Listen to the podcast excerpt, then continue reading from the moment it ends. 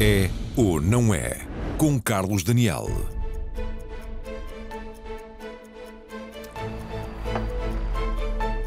Boa noite. É talvez o debate ideológico mais irá marcar os próximos tempos na política, na economia, nas nossas vidas. Qual o papel que o Estado deverá ter na sociedade agora que a pandemia tornou as ajudas públicas indispensáveis na resposta à crise. Em Portugal, o Primeiro-Ministro foi rápido a concluir que estes tempos representaram, estou a citar, o falhanço das visões neoliberais, mas não falta quem garanta que o peso do Estado tem sido, ao longo de várias décadas, o maior entrave ao crescimento da economia e ao desenvolvimento do país. Para discutir se é ou não é exagerado o peso do Estado em Portugal, recebo esta noite um grupo de destacados portugueses. Ana Gomes, recente candidata presidencial, diplomata de carreira, durante muitos anos, como se sabe, eurodeputada também. Assunção Cristas, professora de Direito, ex-líder do CDS e também antiga ministra da Agricultura e do Mar, tratando também de assuntos relacionados com o ambiente. Augusto Mateus, economista, professor universitário, consultor também nos últimos anos, antigo ministro da Economia. Maria de Lourdes Rodrigues, que foi ministra da Educação e atual reitora do ISCTE, Instituto Universitário de Lisboa. Ainda António Pedro Vasconcelos, conhecido realizador de cinema, mas que está aqui por ser também um ativista de causas públicas, por exemplo, da manutenção na órbita do Estado da TAP ou da RTP, fundador e presidente atualmente do movimento Peço a Palavra. E ainda Carlos Guimarães Pinto, que é atualmente o diretor executivo do movimento Mais Liberdade e é professor de Economia e Políticas Públicas. Foi também, como sabe, líder do partido Iniciativa Liberal. Boa noite a todos, muito bem-vindos. O debate promete.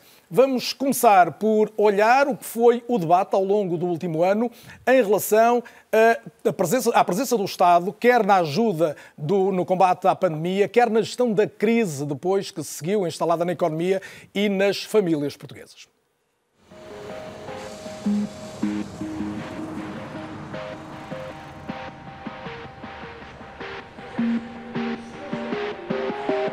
Esta crise foi o maior eh, atestado de falhanço das visões eh, neoliberais. Uma semana depois da OMS recomendar fortemente testar, testar, testar, Portugal continua apenas a tentar, tentar, tentar. Assim que a crise chega, aqui Del Rey que venha ao Estado para nos salvar. E, portanto, o senhor, o senhor deputado deixou de ser o deputado da Iniciativa Liberal e passou a ser o, o deputado da Iniciativa Estatal. A nossa abstenção é um cartão amarelo a um governo que, para enfrentar uma das piores crises que alguma vez tivemos pela frente, escolhe sempre as respostas mínimas, as poupadinhas. É justa a indignação dos sacrificados pelas duas pandemias. Mas também por isso é parcialmente injusta a recriminação feita a tudo o que não se antecipou, não se evitou, não se resolveu. Nuns casos era possível, noutros não seria. Gosto de ouvir todos falar em responsabilidade e bom senso, enquanto nos pedem que enterremos a cabeça na areia, como o tal avestruz, fingindo não ouvir. Mas não faremos isso. Privilegiaremos maioritariamente e prioritariamente o Serviço Nacional de Saúde e, obviamente, que estaremos em cooperação e colaboração de uma forma complementar e supletiva com o setor privado e com o setor social há aqui uma gestão errada uh, daquilo que são os recursos de que o país dispõe neste momento. E, portanto, se ela agora está também disponível para fazer acordos com os privados, e bem, no sentido de, enfim, nós não, se alguém tem de ser tratado e o Serviço Nacional de Saúde já não consegue, e se existe capacidade instalada em Portugal, não se vai deixar a pessoa sem tratamento, no limite deixar a pessoa morrer, não, não faz sentido nenhum decreto de estado de emergência tem previsto sempre, desde o primeiro momento, essa capacidade de requisitar os privados, pô-los sobre o comando do SNS e assim programarmos o acesso à saúde no país, considerando tanto o acesso a tratamentos Covid como a tudo que não é Covid, nunca foi feito e o apelo que fazemos é que não só essa possibilidade se mantenha no decreto presidencial, como também que o Governo a utilize. Modelo uh, que chegarmos tem que ser muito bem maturado, muito bem estudado, de acordo com os interesses do Estado soberano e do país e não os interesses dos acionistas de uma empresa que, se não for intervencionada, acabará por falir. terá também de ter consequências desde o momento zero em que nós decidimos intervir com o dinheiro do povo português. Só com o plano de restauração é que nós podemos medir a uh, eficácia ou a rendibilidade, se assim se quiser, do dinheiro que o Estado lá está a pôr. Portanto, eu nunca teria posto dinheiro sem esse plano. E, portanto, esse investimento público é um investimento público que não é do Estado para o Estado, é do Estado para os cidadãos.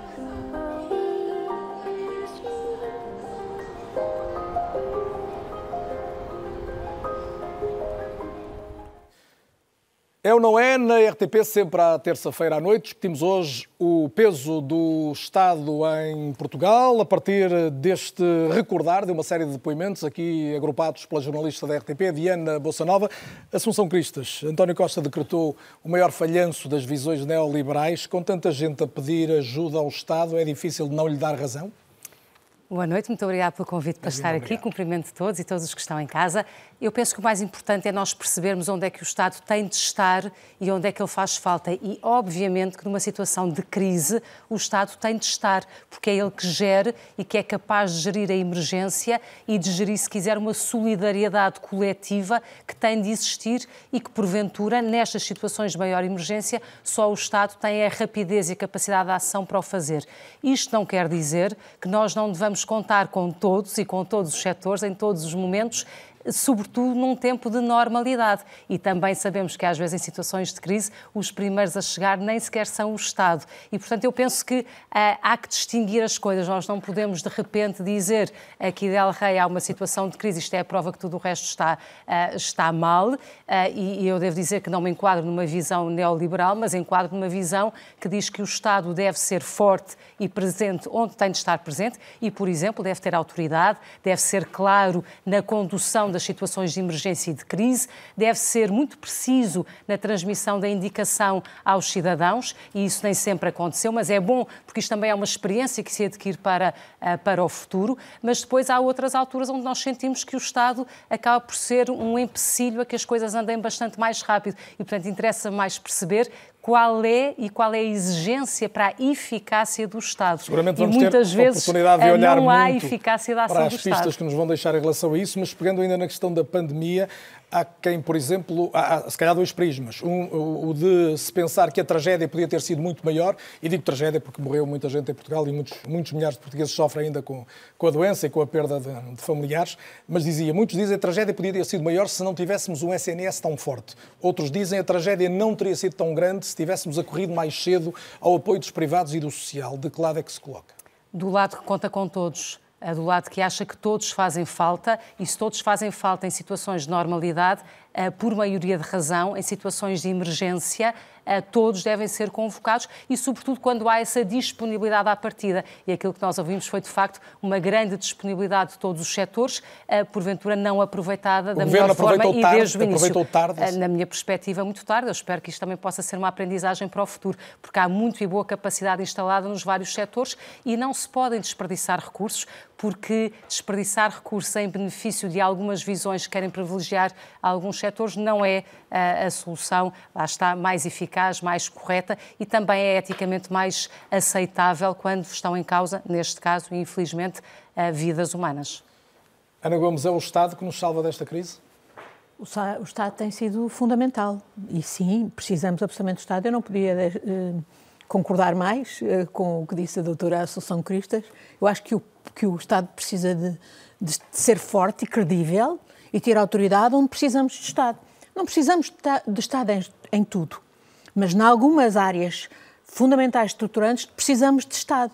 E de Estado, portanto, com essas capacidades, que por vezes não teve porque foi desnatado. Eu acho que as teses neoliberais de décadas, desde o tempo em que o presidente Reagan, em 81, disse uh, o, governo, o governo é o problema, o Estado é o problema, ou depois a senhora Thatcher, em, em 87, quando disse que não há uh, tal coisa como a sociedade, com essa filosofia, de facto, levaram a, ao enfraquecimento do Estado, a, à pauperação Mas do nós Estado. em Portugal chegamos à pandemia, a esta crise, com um Estado fraco? Ah, sim, um Estado enfraquecido, mas apesar de tudo um Estado resiliente. E foi essa isso que se demonstrou com as capacidades, graças ao, ao extraordinário esforço de, olha, desde logo do, dos profissionais da saúde, que são Estado, no Serviço Nacional de Saúde, uh, dos, uh, dos professores na escola pública, dos próprios funcionários públicos, por exemplo, para fazer, com todas as dificuldades, eh, fazer, eh, eh, traduzir na prática as medidas que foram tomadas para atalhar as situações de maior vulnerabilidade, agora com muitas deficiências, porque tivemos décadas a desnatar o Estado. Mas, mas Reagan e, mais... e Thatcher nunca governaram em Portugal, Não, obviamente. mas isto contaminou todos, e contaminou a nível europeu e contaminou aqui. Vimos-lo na, na, na, na crise, aliás, isto tem, deu origem às crises, designadamente financeiras, aquela crença de que o mercado se, tudo, tudo regula e se regula a si próprio. Viu-se na crise financeira de 2008 que isso não é, não é verdade, que era preciso o Estado, e que o Estado, o Estado foi enfraquecido ainda por cima por essa crise, pela forma como as teses, as teses neoliberais deixaram contaminar a crise e passá-la à crise da dívida soberana, e achamos-nos, de facto, com um Estado bastante pauperado, quando esta outra crise pandémica ocorreu. E, e isto não é um problema apenas português, é a nível uh, global e eu diria uh, europeu em particular. Com a agravante de que também houve captura do Estado. Boa parte destas teses implicou um abaixamento do nível de exigência moral, transparência, de funcionamento das instituições, eh, de corrupção de captura, e nós estamos a ver isto todos os dias. Mas já vamos voltar seguramente todos a esse assunto. Augusto Continuamos Mateus, a vê-lo. Já ouvi dizer ou li alguma coisa que disse hum, de que é perigosa a ideia de que o Estado vai resolver a crise. O Estado por si resolve esta crise. Hum, a minha pergunta é se prevê que vamos sair desta crise com um Estado ainda mais forte e mais intervencionista ou não? Boa noite, obrigado pelo convite. É um boa, noite, boa noite a todos. É um tema muito, muito geral. Temos aqui um risco que é como é que, como é que somos úteis eh, a quem nos está a escutar. A minha proposta é olharmos primeiro para, para o contexto, para o que resulta da pandemia, depois percebermos o que é que o Estado condiciona em Portugal responder... e depois pistas para sair. Estou a chamar a atenção para que. Com certeza. É muito geral. Uh, mas vou responder à pergunta basicamente uh, da seguinte maneira: nós não podemos estar fixados no tempo. As nossas sociedades, as nossas economias, as nossas vidas estão a mudar e, com ou sem pandemia, eh, a pandemia, uma das coisas que nos traz é a possibilidade de acelerarmos as boas mudanças e não sofrermos as más mudanças. Esse é o, o grande desafio que temos como, como, como comunidades e, e, coletivamente, porque se trata de, tal como cresceram muito os bens públicos globais, a pandemia também é global e, portanto, nós temos que saber gerir os vários espaços. Mas, portanto, o que eu, o que eu gostava de dizer é basicamente o seguinte: isto não é a propósito de discussões extremadas entre ou. A grande dificuldade é ter um Estado forte com uma economia forte e uma sociedade forte. É muito fácil ter um Estado forte com uma economia fraca, ou uma economia forte eh, com, com um Estado fraco. É mais difícil, mas consegue-se. Eh, sempre à custa da sociedade. Eh, as pessoas de bem, que somos a esmagadora maioria, pensamos, embora alguns pensem que, que haja aí alguma ingenuidade, pensamos que existe sempre a possibilidade numa sociedade de uma convergência em torno do interesse geral e do bem comum, que tem que ser definido, tem que ser precisado. E, portanto, eh, nós precisamos de Estados que sejam muito menos administrativos, muito menos tutelas e que sejam muito mais as grandes alavancas da equidade, da igualdade de oportunidades, as grandes alavancas da segurança possível perante as incertezas. Chegamos a esta crise ainda com esse Estado demasiado administrativo Ai, e tutelar? Seguramente. E porquê? Porquê é que não mudou uh, tanto assim nos, nas últimas décadas, seguindo o seu, o seu ponto de vista? Deixe-me só uh, referir outro aspecto. E precisamos de um Estado muito menos uh, dono de si próprio, muito menos estatista. Precisamos de um Estado muito mais público, muito mais ao serviço da comunidade. Isto é, um Estado que não requer o protagonismo para si, mas eh, que, obviamente, assume uma função nobre de fazer fazer, de dar condições para que a sociedade eh, possa assumir um conjunto de novas eh, realidades. Nós vivemos num mundo em que é preciso levar a sério a inovação. E, portanto, o papel do Estado é, obviamente, criar condições que mais ninguém pode criar para que essa inovação possa surgir. Mas na economia portuguesa, a nossa grande dificuldade na inovação é passar do esforço público que fizemos, muitas vezes com alguns limites, mas um, uma transformação radical da nossa sociedade, eh, mas para que ele, esse acréscimo de ciência, de tecnologia, de pessoas mais competentes, produza mais riqueza. Porque se não produzir mais riqueza, esses investimentos, a montante, não têm depois o retorno. E, portanto, nós precisamos avidamente de um Estado muito mais inteligente, que defina muito mais regras do que exerça decisões dia a dia. Ah, eu vejo permanentemente em Portugal pessoas com funções relevantes ao nível do Estado a intervirem em coisas em que não têm nada que intervir. Por exemplo? É muito. Quando, quando há um problema num hospital, eh, fala o, a pessoa que em equipa é responsável pela gestão do hospital, não vai falar o principal responsável político quando há um problema. Enfim, estamos rodeados disso. Eu, eu Portanto, tenho... há ainda uma centralização também? Há, há, sempre uma. No tipo de política que vamos fazendo, eu sou. A democracia é a melhor solução que nós temos e temos que aprofundar. Para os problemas da democracia, nós respondemos com mais democracia. Para os problemas da globalização, nós respondemos com melhor globalização. Enfim, não, não é andando para trás que nós resolvemos problemas. Mas, obviamente, a minha experiência pessoal, em vários momentos, diz-me que há pessoas com fortíssima responsabilidade política que basicamente se preocupam com o lugar que ocupam no, no palco e não propriamente com a eficácia das políticas públicas. Uhum. A economia é cada vez mais uma economia que tem contributos fundamentais a dar do ponto de vista da eficiência, mas tem problemas do ponto de vista da equidade e há problemas de fundamentos da nossa economia em termos do planeta eh, suportar o tipo de modelos que temos de produção e de consumo. E, portanto, eu acabo já.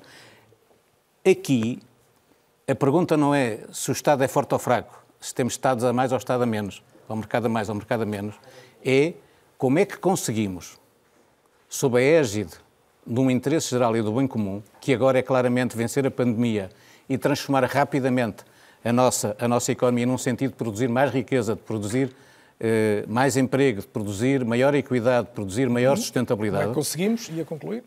Com as iniciativas das empresas, das pessoas, da sociedade, que vão ao encontro dessas regras que são definidas. E, portanto, eh, o papel do Estado não é agora, por exemplo, aquele que foi no tempo, eh, há 100 anos, no tempo da saída da crise dos anos 20. O papel do Estado não é o de eh, tirar a economia de uma grande oscilação, eh, fazendo aquilo que mais ninguém podia fazer. O papel do Estado agora é um papel de catalisar mudanças de catalisar correções. Mas não de... necessariamente protagonizar todas essas mudanças não, e, e, e, não, e não é possível haver uma solução sem melhor Estado e melhor mercado. Maria de Lourdes Rodrigues, concorda com este ponto de vista de que temos um Estado que é demasiado ator ainda, eh, mais do que motivador de mudanças? Muito boa noite. Boa noite e bem-vinda. Muito, Muito obrigada também pelo convite. Um, o que eu gostava de dizer era o seguinte: não há nenhum país no mundo, uh, nenhum país desenvolvido, com os quais Portugal se compara, com os quais uh, Portugal ambiciona parecer-se ou ser, que não tenha um Estado forte, com intervenção em diferentes dimensões da vida pública, da vida económica, da vida social. Não, não existe. E, portanto, é um mito imaginar que é possível uh, o desenvolvimento económico, o desenvolvimento social, a manutenção das liberdades, uh, a promoção da igualdade de oportunidades sem Estado e sem um Estado forte e qualificado. Mesmo para enfrentar as situações de emergência e de risco, de incerteza, como foi agora a pandemia, mas antes os fogos, uh, eventualmente cheias, subida do nível da, das águas do, do mar, a incerteza que vivemos em relação a, a situações de saúde pública ou de calamidades, é sempre necessário o Estado. E o Estado não intervém no momento da emergência se não houver prevenção, nem preparação, nem qualificação desse Estado.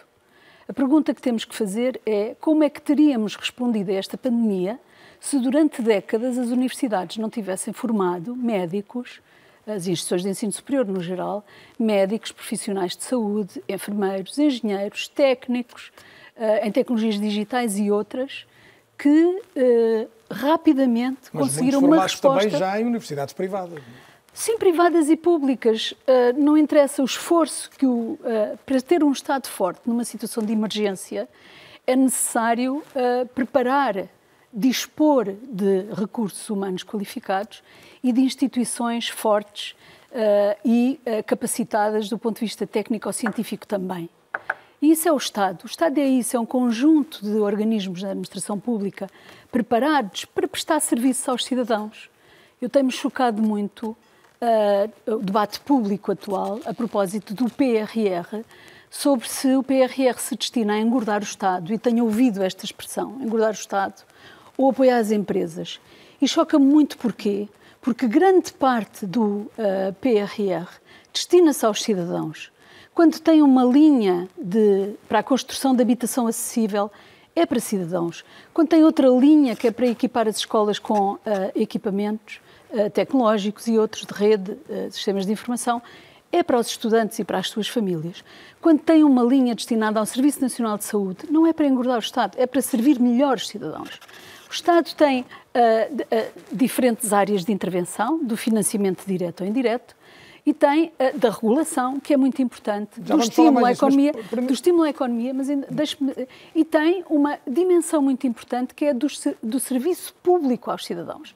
E nós podemos discutir se deve ser o Estado o principal agente promotor desses serviços, se pode haver complementaridade com privados ou com o setor social, tudo isso pode ser discutido, mas não há dúvida nenhuma que mesmo quando o serviço público é prestado, na maior parte das vezes é exigido a intervenção do Estado, tanto na na regulação como muitas vezes no financiamento.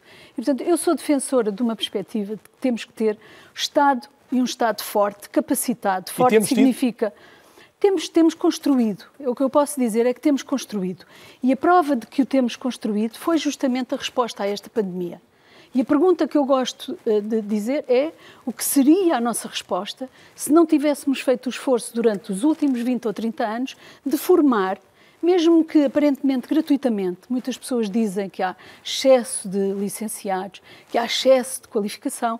A minha pergunta é: o que é que teria acontecido a este país se enfrentasse esta pandemia, como muitos outros que não têm recursos humanos qualificados, à altura de responder?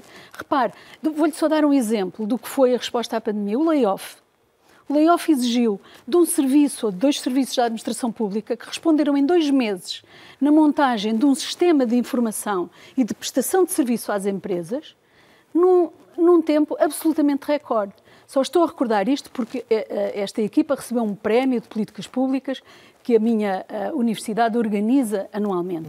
E recebeu porquê? Porque foi a capacidade, sem recursos humanos, não teria sido possível ao Estado responder à, à, à questão do, do layoff da forma pronta como respondeu. Já colocou duas, duas questões que eu acho que são relevantes e que posso sugerir respostas ao Carlos Guimarães Pinto. Carlos, bem-vindo também. Há pelo menos aqui duas questões que eu diria que fatalmente discordará, mas gostava que pudesse responder sobre esta última questão, o que seria do país se não tivéssemos um Estado tão forte e se há outros países com os quais nós nos gostemos de, de poder comparar que vivam sem, sem, ter precisamente um Estado forte também. Boa noite e bem-vindo. Obrigado. Muito boa noite, muito obrigado mais uma vez pelo convite. Eu acho que aquilo que esta pandemia provou é que precisamos de uma economia suficientemente desenvolvida para os tempos normais, mas também para estes tempos. E uma economia suficientemente desenvolvida é uma economia em que o Estado deixa a economia crescer, em que o Estado deixa a economia desenvolver-se. Não era preciso uma pandemia para nós ficarmos a saber que precisamos de acesso universal a cuidados de saúde. É os eh, já existiam doenças antes e isso foi sempre comprovadamente uh, algo importante. Agora, uh, aquilo que ficou comprovado mais uma vez em pandemia foi que não podemos ter um entendimento da garantia do acesso uh, aos cuidados de saúde de que têm que ser garantidos apenas por entidades burocráticas estatais. Porque aquilo, aquilo que aconteceu, aquilo que aconteceu foi que a certa altura uh, os, a prestação de serviços pelas entidades estatais fracassou, não esteve à altura daquilo que era necessário e não existiam os protocolos para garantir que os privados poderiam dar o seu apoio. Nós, nós chegamos a ter privados a oferecer camas, a, a, a ter uma oferta de camas 20% abaixo do preço, do custo que estavam a, a custar no setor público e não estavam a ser Mas usadas. a esmagadora maioria da resposta foi dada no setor público. A esmagadora maioria foi dada no setor público porque... Estamos a falar de 8 mil internamentos para Porque uma o sistema estava estruturado 300. assim. Nos países em que o sistema não estava estru- estruturado assim, a resposta foi dada pelo sistema que existia. E ninguém nos diz que a Alemanha deu uma resposta pior, que a Holanda deu uma resposta pior. Ninguém nos diz isso. Aliás, há muitos fatores a, a, a ter efeito sobre a resposta que se dá. Mas, se nós olharmos para os países que tiveram mais problemas nos picos, que foi Portugal, Espanha, Itália e o próprio Reino Unido, há uma coisa que eles têm em comum, que é a mesma visão de prestação de cuidados de saúde. Que é a mesma visão que nós temos em termos de prestação de cuidados de saúde. Aqueles países que acabaram por sair melhor durante os picos, por muitas razões, não foi apenas por isso, não estou a dizer que foi apenas por isso. Foram os países do centro da Europa que têm uma perspectiva diferente da prestação de cuidados de saúde e esses, quando chegaram os picos, puderam ajustar-se melhor aos picos porque tinham uma capacidade instalada maior, porque tiveram em conta toda a capacidade que existia. E foi isso, mais uma vez, que não era precisa a pandemia para provar isso, porque já era um problema anterior. Nós anteriormente já tínhamos enormes listas de espera, já tínhamos pessoas a morrer em lista de espera. Quando temos privados capazes de fornecer o mesmo serviço que o setor público a um preço mais baixo. E agora, como é que se olha olhos nos olhos nas pessoas que estão à espera de consultas, que estão à espera de cirurgias e se diz nós temos uma hipótese que é ao mesmo preço, que é mais barata e não vos damos essa hipótese porque achamos, porque temos um preconceito ideológico em relação à utilização do setor privado na saúde. Como é que alguém é, é capaz de olhar olhos nos olhos, numa altura destas especialmente, em que nós temos pessoas que tiveram rastreios ao cancro, consultas, que foram todas adiadas porque o SNS não tinha capacidade para dar a resposta e, ao mesmo tempo, continuar com os seus processos normais. Como é que nós olhamos olhos nos olhos dessas pessoas e dizemos não, o privado não entra aqui. Não, por preconceito ideológico, nós não aceitamos redirecionar estas pessoas para Mas fazer há, exames há uma série de convenções, Carlos, há uma série de convenções negociadas. Felizmente, felizmente, felizmente existe uma parte da população que tem acesso à Não, convenções ADSE, entre, entre o Estado, não, mas convenções entre o Estado e os hospitais privados. Nos últimos meses foram várias, não é? muito menos do que deveriam existir. E, e mais do que isso, foram estabelecidas tarde. Nós estávamos no, na- na- no pico da segunda vaga e estávamos a discutir isto, isto já seis meses depois da pandemia ter começado, mais de seis meses depois da pandemia ter começado, e estávamos a discutir se haveríamos de estabelecer parcerias para que o privado pudesse intervir. Isto não foi em março do ano passado. Isto foi em outubro deste ano e voltamos a ter essa discussão em janeiro deste ano novamente. Já vi aqui várias menções de resposta ao Carlos, mas António Pedro, bem-vindo também. No teu caso, eu trato por tu, desde um histórico programa que fizemos juntos, mas fica o esclarecimento. Não é apenas maior proximidade, é, é um hábito também. Hum, e a pergunta que eu gostava de fazer é esta: se, no teu entendimento, hum, houve aqui alguma demonstração de que hum, havia preconceito ideológico do Estado para não recorrer, por exemplo, à ajuda privada, na linha do que o Carlos Guimarães Pinto anunciou agora?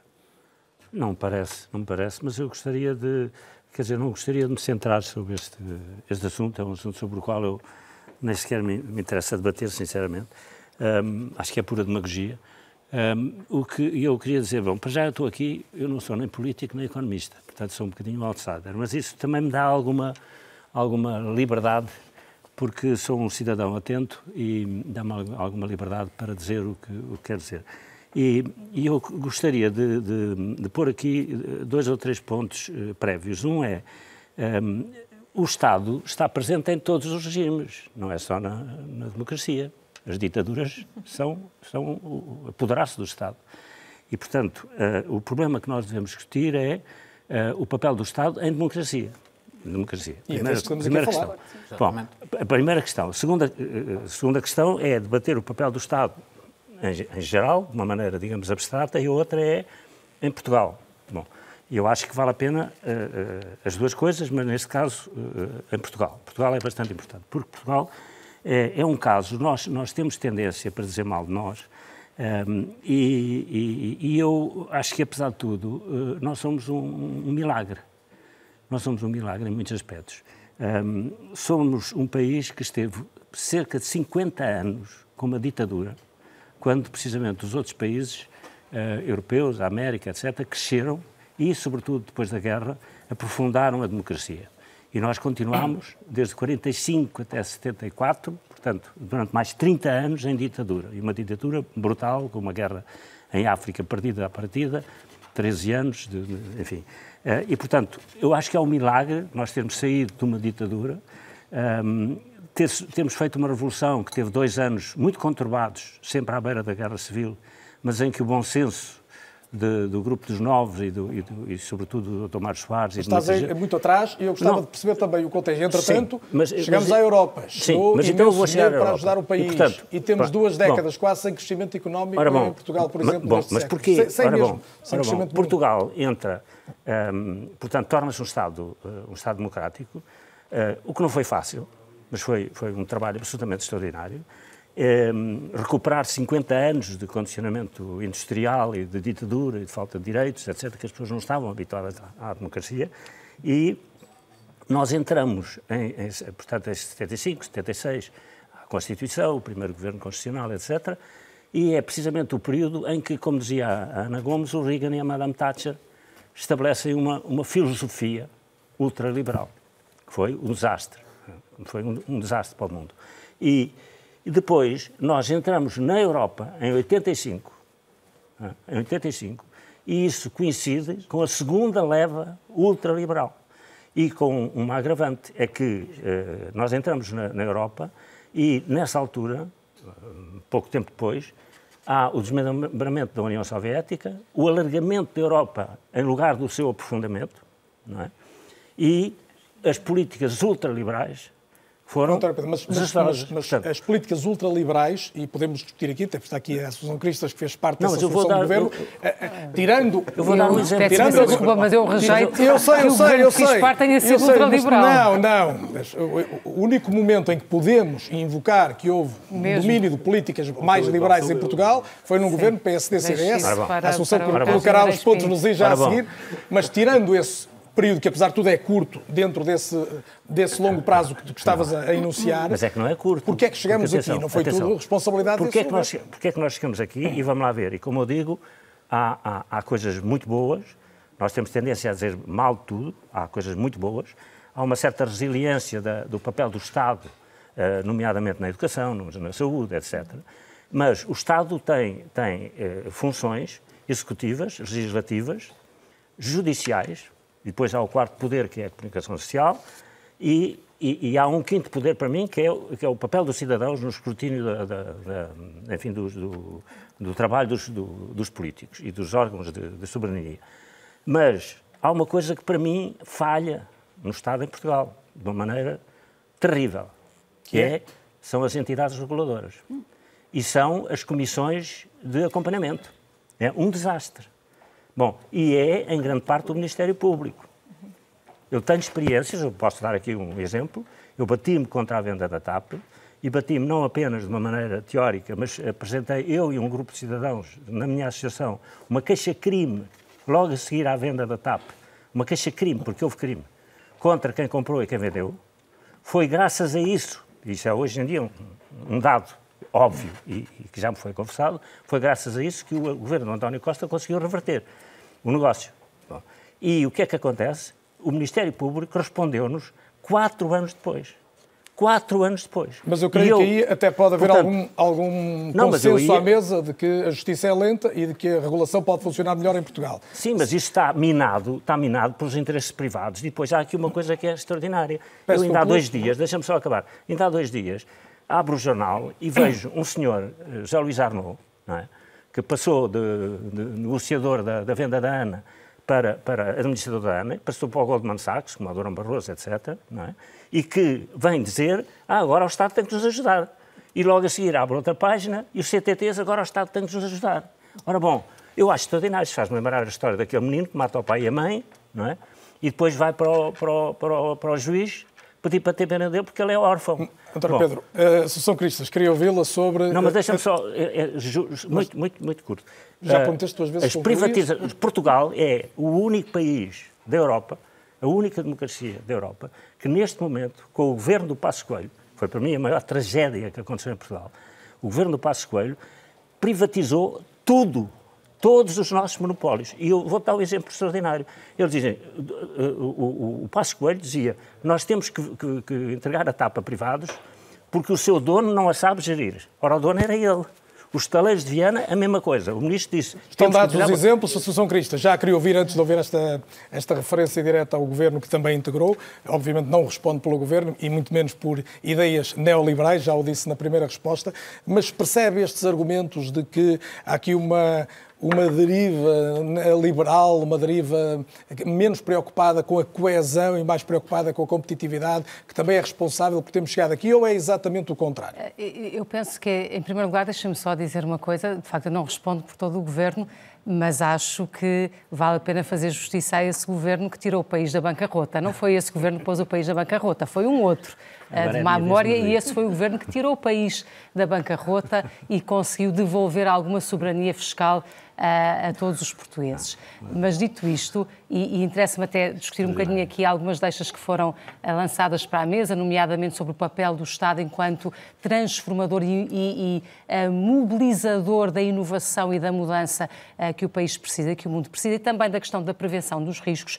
Eu penso que neste momento o que nós deveríamos estar a discutir não é exatamente se esta ou aquela companhia deve ser pública ou privada, porque nós temos exemplos no mundo em que elas funcionam bem sendo públicas e sendo privadas. Os estaleiros de Viena, por exemplo, estão uh, muitíssimo bem e estão na mão dos privados. Não é isso que eu acho que neste momento devemos estar a discutir. Devemos estar a discutir como é que em Portugal nós olhamos para as mudanças que estão a acontecer no mundo, como é que nós conseguimos mobilizar as pessoas que temos entre nós muitíssimo qualificadas, mais qualificadas do que antigamente, com muitas universidades a trabalharem, a produzirem conhecimento como nunca existiu? E como é que nós conseguimos mobilizar essas pessoas e esse conhecimento para criarem riqueza que depois nos permita é? repartir é? essa é riqueza. É também com o melhor Estado, é com menos Estado? É, é, em primeiro lugar, com um Estado que funcione melhor e que sinta como parceiro, como aliado, como cooperante de tudo isto, até porque quando falamos das universidades falamos também de privadas, mas também de públicas. Olha, pena, por exemplo, que só agora é que haja uma primeira universidade privada a ter o curso de medicina, quando temos tanta falta de profissionais de saúde, nomeadamente de médicos. Não tem só a ver com isso, tem a ver com outras coisas, mas isso também está lá. É pena que só agora é que pela primeira vez o consigamos ter. Mas, por exemplo, apontando caminhos e ajudando a criar as condições para que, de facto, essa riqueza seja produzida. Vou-lhe dar dois ou três exemplos. Quando nós olhamos para o mundo e pensamos como é que Portugal, porque eu acho que também nos devemos colocar nessa posição, como é que nós devemos contribuir para o mundo e para os grandes desafios globais. E sabemos, por exemplo, que as alterações climáticas e os riscos do clima são um imenso desafio global que vai trazer uh, desgraças, mortes, dramas piores do que esta pandemia. Como é que nós, Portugal, podemos ajudar nisto? Podemos olhar, por exemplo, para a nossa geografia e perceber que somos um grande país marítimo, perceber que o oceano contém em si uma grande parte da solução do problema para as alterações climáticas e mobilizar o conhecimento e as pessoas para fazer investimento aqui, para atrair investimento São, de eu fora. Eu prometo que a nossa segunda parte vai ser, a minha proposta vai ser olhar para o futuro e perceber que caminhos é, é que se sugerem ao país, esse, mas eu não acho ao Estado que esse, apenas, mas eu ao acho, país. Peço desculpa, enfim, na só em que eu estou neste momento, que não sou líder partidário, que é mais nem tranquila também, sou, mais fácil. Sou académica e, portanto, mais tranquila e também mais distanciada, posso refletir de outra maneira sobre as coisas e não preciso uh, de ter este combate uh, imediato. Eu acho que este é o contributo que eu posso dar, é olhemos para os grandes desafios e pensemos como é que Portugal se pode posicionar nesses desafios. Nós temos uma população uh, qualificada hoje como não tínhamos há 20 anos ou há 50 anos como é que nós conseguimos transformar esse conhecimento, essa capacidade, em criação de riqueza que gere bons empregos qualificados. Passa, volto a uh, perguntar-lhe, por menos Estado ou melhor Estado? Com um Estado diferente, um Estado, olha, desde logo um Estado que sinta que os privados não são uma ameaça à sua própria existência, mas são a razão da sua existência e o Estado serve para ajudar a que todos construam esse caminho e, portanto, que adote uma postura de parceria, de uma postura de deixar as ideias respirarem, de deixar as pessoas concretizarem, de com certeza aprovar as leis que têm de ser aprovadas e fazê-las cumprir, mas depois que sinta que deve estar aí a mobilizar. E eu acho, por exemplo, que nós devemos assumir hum, marcas do país. Uh, Acho que todos devemos poder fazer aquilo que queremos fazer, mas há coisas onde nós podemos fazer melhor e podemos fazer com mais reconhecimento internacional. E as pessoas esperam isso de nós. Ah, e este exemplo do mar, do oceano, onde há tanto para fazer e onde nós sabemos que hoje temos aqui boa parte das respostas e dos desafios ah, do mundo global, eu acho que nós temos o dever de estar ah, ainda mais em cima deste assunto. Somos muito liderantes na agenda, se quiser, das, das proclamações políticas. Falta-nos ser liderantes na agenda da transformação do conhecimento em riqueza e na distribuição Não, dessa eu, eu riqueza. gostava de tentar repescar uma, uma, preocupação do Carlos Daniel que me parece muito, muito interessante, que é concretizar uh, se o Estado é forte ou fraco, sei, enfim. Talvez uh, há, há, cerca de sete anos a Comissão Europeia pediu-me um estudo uh, sobre porque é que 100 mil milhões de euros depois Portugal estava mais ou menos na mesma posição no contexto europeu. E, e eu entretive-me a fazer o melhor, o melhor que podia eh, e tenho bastante experiência e muito trabalho e boas ideias eh, eh, apresentadas em devido tempo, enfim, que não tiveram muitas vezes incorporação real nas políticas públicas, mas basicamente vou dar três números que refletem a situação portuguesa. A produtividade em Portugal é cerca de 55% da produtividade dos 15. Portanto, para, para agarrar na ideia do António Pedro do, do aprofundamento. Portanto, éramos 15 quando, entra, quando entramos na União Europeia e, portanto, nós temos 55% da produtividade média desses, desses 15, primeiros, dos primeiros 15 europeus, eh, como, como estávamos em 1986, quando entramos em pleno na Constituição Europeia. Temos 72% do poder de compra e temos 80% do nível de consumo. Portanto, somos uma economia, uma sociedade eh, desequilibrada estamos muito mais orientados para o consumo do que para o investimento. Os países europeus mais desenvolvidos, com que nos, toda a gente que interviu aqui eh, se referiu de uma forma ou de outra, foram, foram lá buscar eh, coisas relevantes e bem, eh, esses países têm investido sistematicamente entre 20% a 22% do produto interno bruto. Portugal já chegou a investir 27, 28 nos anos 90, quando, eh, digamos, acedeu a fundos estruturais e pôde ter uma nova força pública para poder dinamizar e dar incentivos. Nessa altura, muito contrastante com o que vinha de trás. Ao investimento privado. E eh, tem agora um nível de investimento em relação ao PIB, agora antes da pandemia. Que razões é que encontra para isso? Eu já lá vou. 16 a 7%. Eh, quando comparamos, por exemplo, para, para dar números concretos, porque senão é tudo muito geral, pelo menos para pessoas como eu.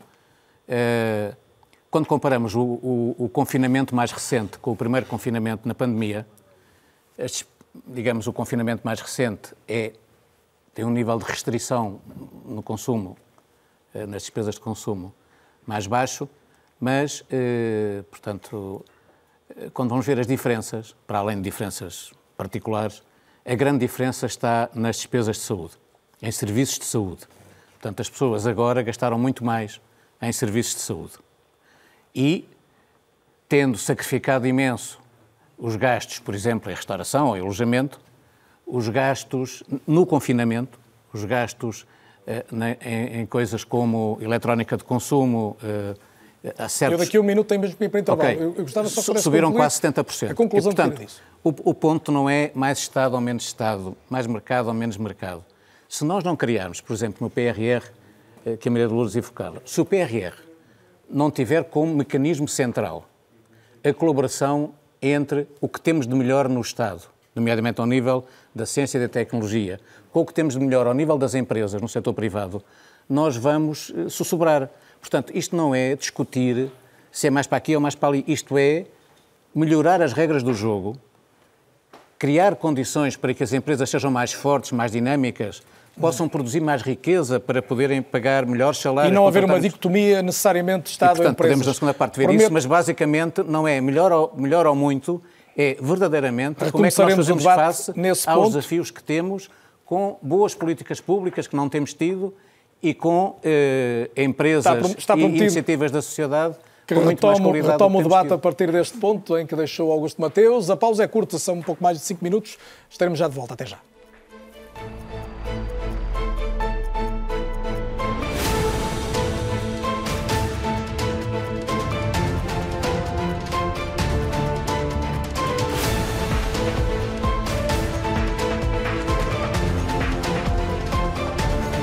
É ou não é? Nas noites da terça-feira, na RTP1, estamos hoje a debater quais devem ser as responsabilidades do Estado e até que ponto deve estar presente na economia e na vida das pessoas.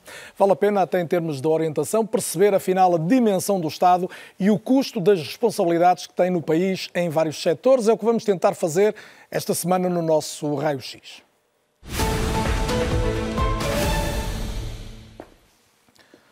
Vamos ter aqui uma série de números sendo que eu contava ter ali algum texto disponível e ele ainda não me apareceu, mas se não aparecer vou conseguir validar a informação a partir do que me vai surgir neste ecrã. Conto então ter aqui os dados relativos ao raio-x. Vamos, em bom rigor, mais do que um raio-x, colocar o Estado numa espécie de balança para calcular quanto custa o aparelho do Estado e que rubricas absorvem mais recursos financeiros. Vou tentar não falar demasiado depressa, que é o que me acontece por regra nestas circunstâncias. Começamos precisamente por aí. Se olharmos para os últimos 10 anos, o somatório das despesas das administrações públicas esteve quase sempre acima da soma de todas as receitas. Vemos as despesas daquele, daquele risco que é laranja, vemos as uh, receitas no risco verde. São duas linhas que plasmam aquele que é muitas vezes lembrado o déficit das contas públicas. Foi, no entanto, diminuindo, como estamos a perceber, em termos de tendência ao longo da década, até, chegar, até ter chegado a uma situação singular, que é 2019, com o famoso e único na história da democracia excedente orçamental. Foi apenas 0,1%, mas não deixou de ser histórico, precisamente na história da democracia, porque nunca tinha acontecido até aqui. Quando olhamos para a despesa consolidada das administrações públicas, entre despesas de capital e despesas correntes, há claramente duas rubricas que saltam à vista. As transferências sociais, como as pensões ou os subsídios de desemprego, que representam praticamente metade, em rigor 49% da despesa pública, e ainda mais um quarto dessa despesa que é com pessoal, ou seja, o pagamento de salários essencialmente aos trabalhadores do Estado. Uma das questões mais polémicas quanto ao aparelho do Estado prende-se precisamente com o número de pessoas que ele emprega. Aqui, numa panorâmica dos últimos 10 anos, nota-se também uma curva descendente, em particular no período pós-Troika, depois de 2011, mas que acaba por subir ligeiramente até disparar a partir de 2019, quando o Estado empregava já mais de 6 mil, eh, mais de, peço desculpa, 698 mil pessoas, e são mais nesta altura, com uh, a necessidade de contratar mais gente em termos de pandemia. Vale a pena lembrar também que não faltavam já antes disso vários setores que reclamavam a necessidade de reforço das equipas. Podemos perceber agora por setores precisamente para onde são canalizados os recursos do Estado e neste caso a rubrica que mais tem crescido é a da ação e segurança sociais, representa uma fatura acima de 14 mil milhões de euros em 2019. Seguiu-se a saúde, na altura em redor dos 9.500 milhões de euros, depois a educação à volta dos 7.500 milhões. Claro que a fatura da saúde, por exemplo, já subiu também com a circunstância pandémica. Vemos também aqui onde se colocam outras despesas, segurança, defesa, transportes, a cultura ainda apenas com 0,2% do PIB nesta altura. As receitas não chegam, por regra, para cobrir as despesas, foi o que percebemos. Ora, o Estado tem de se endividar. Embora o valor da dívida estivesse tendencialmente também a descer nos últimos quatro anos, como vemos aqui, o impacto da pandemia foi de abanão nas contas, e aqui já temos números até, 2000 e, eh, até 2020, ou seja, este último ano é 2020, está aqui assinalado erradamente 2019. Tínhamos em 2019 uma despesa pública, uma dívida pública, peço desculpa, a rondar os 117%, já disparou para mais de 132%. 2020 foi, obviamente, um ano nefasto para as contas públicas, com o Estado a ter de intervir para mitigar o impacto dos confinamentos. A despesa pública no ano passado ficou-se em termos absolutos e, como vamos ver aqui, já muito perto dos 95 mil milhões de euros. É muito perto de metade da riqueza que o país produz num ano, mas não deixa de ser curioso notar que, mesmo assim, o Estado gastou menos 2 mil milhões de euros do que estava previsto no orçamento do Estado antes de chegar a pandemia. Aqui, chegados nós, e sem sabermos como e quando vamos recuperar de mais um ano pandémico, a grande questão será mesmo, com todas as variáveis reunidas nesta balança, a de perceber qual deve ser o peso certo do Estado, ao qual corresponderá também um preço certo para glosar aqui com o nome de um dos programas de maior audiência da RTP. E Maria de Lourdes Rodrigues, a questão é, é, é, mesmo essa porventura, é como é que chegamos ao peso certo do nosso Estado, o que é que precisamos concretamente, e a, e a minha proposta para esta segunda parte é olharmos o futuro, uh, o que é que precisamos para ter um Estado melhor, já que ter um Estado, todos estamos de acordo que maior ou menor vamos precisar dele? Uh, uh, Aquilo que penso em relação à, à, àquela que deve ser a dimensão do Estado, ela deve estar evidentemente associada a objetivos e a programas de intervenção. Uh, o, o, os elementos de comparação internacional são sempre elementos muito importantes. E se nós uh, colocarmos todos estes indicadores que aqui mostrou em perspectiva de comparação internacional, verificará que as diferenças não são tão significativas quanto podem parecer. Uh, e por isso eu insisto na, na, na, no modelo dos países com os quais nos comparamos e com os quais queremos ser. E quer apontar alguns exemplos? Há exemplos eh, em toda a Europa.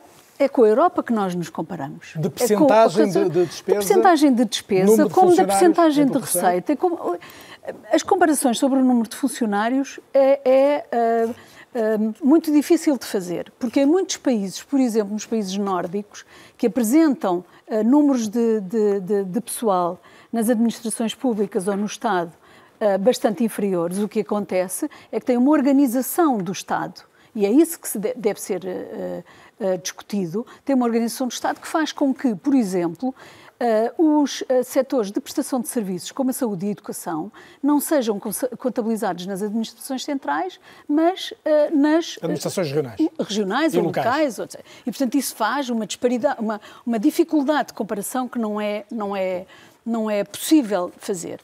Eu não penso que, o, que, que Portugal tenha um Estado excessivo nem acho que essa seja a discussão. Eu acho que aquilo que nós podemos uh, discutir é a sua qualidade, é a eficiência, é a melhoria dos, uh, dos uh, serviços públicos. Mas metade do estão... PIB ficar no Estado não é um exagero na sua Não opinião? é um exagero se comparar com outros países. Quer dizer, se, se quiser, de facto, ter um Serviço Nacional de Saúde robusto, universal, de acesso gratuito, tem que ter uh, esse peso. Se quiser, uma educação universal, gratuita, independentemente de quem presta o serviço. Podem ser hospitais privados, mas é o Estado que paga. E, portanto, terá sempre essa fatura a pagar. Uh, e por isso é que uh, comparar uh, o número de funcionários com a despesa, entramos numa falácia. Quando, é muito importante comparar internacionalmente com os países com quem nos queremos parecer. E aí não encontrará diferenças significativas.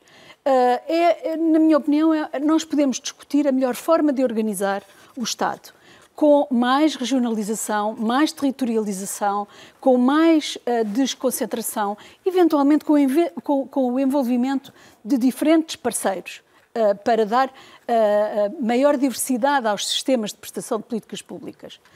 Mas aquilo que devíamos, de facto, fazer e investir é no, no, no escrutínio, no acompanhamento, na avaliação de políticas públicas e, sobretudo, numa coisa que tem sido fatal uh, para o país, que, que, são as permanentes hesitações. Uh, impaciência. Investimos em educação, mas rapidamente achamos que já está tudo feito. E não temos a paciência e a persistência de perceber que o investimento não, não resulta em quatro anos. E também anos, há muita inflexão anos. de políticas, também temos assistido isso. Ainda dou menos valor a isso, dou a algum, mas dou menos valor a isso. À, à inflexão, dou menos valor a isso, porque apesar de tudo há um espaço na alternância política para que as políticas possam ser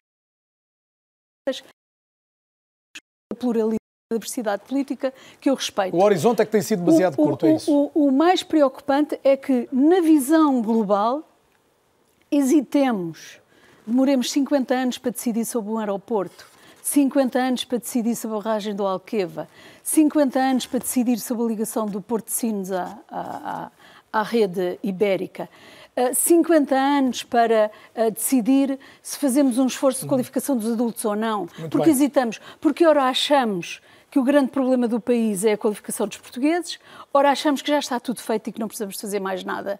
E até uh, somos dados a pensamentos do tipo, então agora que temos a geração uh, mais qualificada, isso não tem um efeito no PIB, isso não tem um efeito na economia.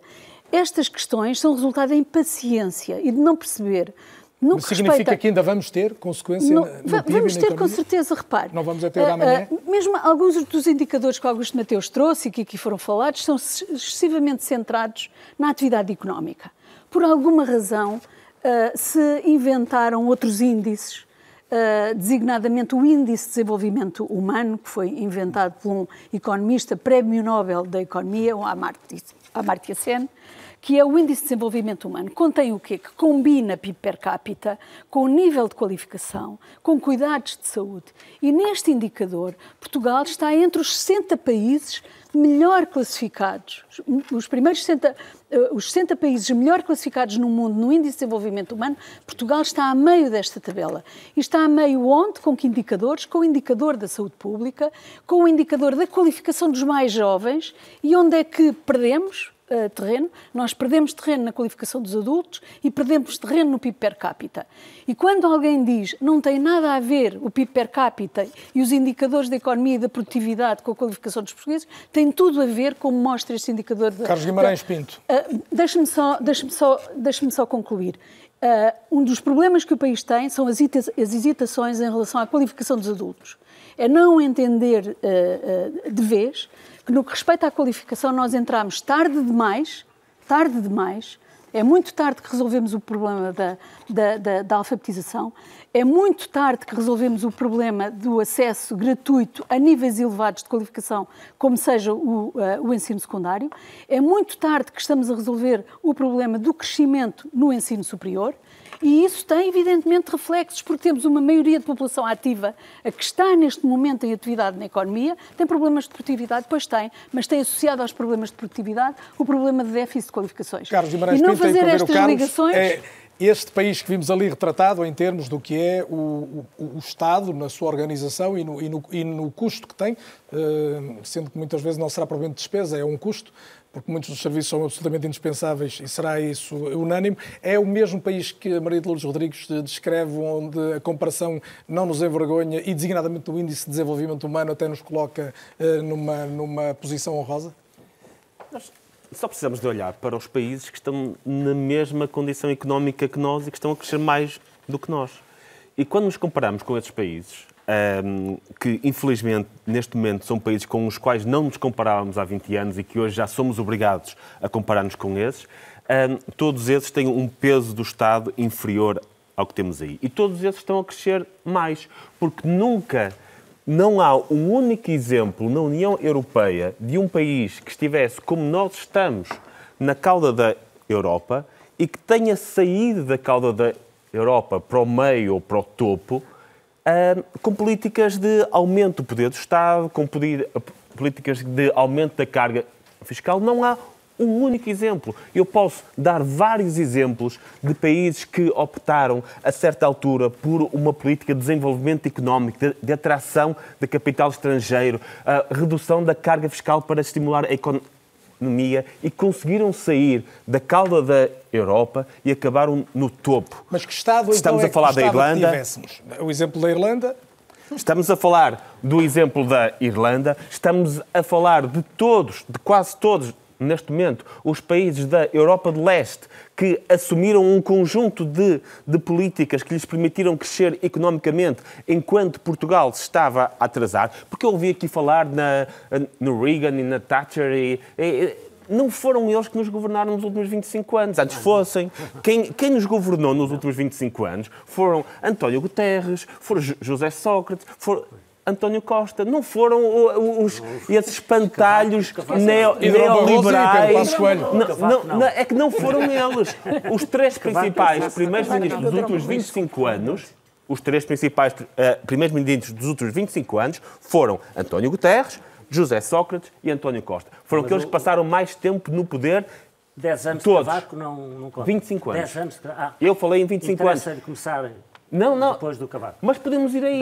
Porque em 95 nós estávamos à frente de grande parte destes países que hoje nos, nos estão a ultrapassar. Estávamos muito perto daquilo que é a Irlanda, que é hoje um dos países mais ricos da União Europeia, e na altura ainda estávamos a competir com eles na cauda da Europa, mas eles decidiram fazer algo. Decidiram que para terem um Estado capaz de dar resposta, capaz de dar uma resposta na educação, na saúde, na ação social, precisavam de uma coisa, que era de uma economia desenvolvida. Mas que Estado E- é que quer, só Carlos? assim o é que Estado para conseguimos- si está onde? Também está na educação e na saúde, ou seja, como financiador não deixa de estar o Estado. é? Evidentemente, mas a capacidade do Estado em investir em educação e saúde depende muito da, da capacidade da economia em sustentar isso. E nós, sem a economia, não conseguimos pagar os serviços do Estado. Eu, eu- eu estava, eu estava a falar da Irlanda e, e riram-se aqui. A Irlanda hoje. Mas sobre a Irlanda, eu acho que a Bárbara despesa- Reis respondeu em seis artigos seguidos no público. E eu também de vez. respondi. Irlanda, Ah, agora- de vez. Ah, Acho que a, fiscal. a, a, a melhor clarificação. Vamos só acabar de ouvir o Carlos exemplo- e já Irlanda- ouvir a réplica desde logo da? Ana, que já não fala há algum tempo. Carlos. A, Irlanda tem uma despesa pública por habitante superior à nossa. Tem uma despesa pública, investe, investe mais em educação, investe mais em saúde do que nós. Porquê? Porque assumiu as políticas que permitiu que a economia crescesse. Porque é assim por toda a União Europeia. As políticas que vocês defendem empobrecem todos os países. É- essa é verdade. Não tem um único exemplo, não me podem dar um único exemplo de um país que tenha estado na mesma situação que Portugal, um único, e que tenha ahm, tomado as políticas que vocês defendem para este país, neste momento, que tenha ah, optado por essas políticas e que tenha saído da pobreza. Ana Gomes, e numa altura, e numa altura em que Portugal está dizer na uma situação em que está. Por Se alguma, for só um razão, minuto. eu- por alguma razão eu insisto no indicador do déficit de qualificação da população. A Irlanda, quando ah, Portugal inicia nos anos 60 um processo de escolarização de toda a população, já a Irlanda tinha toda a população escolarizada com níveis muito mais elevados. Portanto, eu insisto no ponto de partida. O nosso ponto de partida é ter arrancado tarde. E ter arrancado tarde significa ter arrancado no final dos anos 60, princípio dos anos 70, quando todos os países que são referência, como ah, grandes ah, inovadores e, e- e- desenvolvi- e- desenvolvidos do ponto de vista económico, tinham este problema fundamental resolvido que Portugal não tinha e continua a não ter. Está Mas colocada a sua nota. É isso. Eu já, já tenho pedidos de toda a gente para falar, prometo ser o moderador povos. mais Muito justo de bem. conseguir. Por isso mesmo. Ana Gomes. Já, já- já eram qualificados António Pedro, acho é que o Augusto Mateus e tu a De facto, eu não é concordo Ana que haja aqui uma oposição entre público e privado, porque o Estado também serve, tem que servir para orientar e para regular o privado e, obviamente, para pôr a colaborar o privado, mas o que o Estado tem é que saber interpretar o interesse público, que não se reduz ao interesse privado, dos privados, de certos setores privados. E esse tem sido o problema. É que, frequentemente, nós vemos o Estado capturado por interesses privados que justamente não permitem ao Estado servir o interesse geral, público. E estamos a vê-lo todos os dias. Olhem, olhem por exemplo, eh, e não é só cá, eh, estamos a vê-lo agora, por exemplo, a propósito da vacinação. Quer dizer, há, há coisa neste momento mais importante para todo o mundo, para todos os cidadãos de todo o mundo, do que vacinas, não é por incapacidade do nosso Serviço Nacional de Saúde que nós não estamos a vacinar à taxa que tínhamos previsto.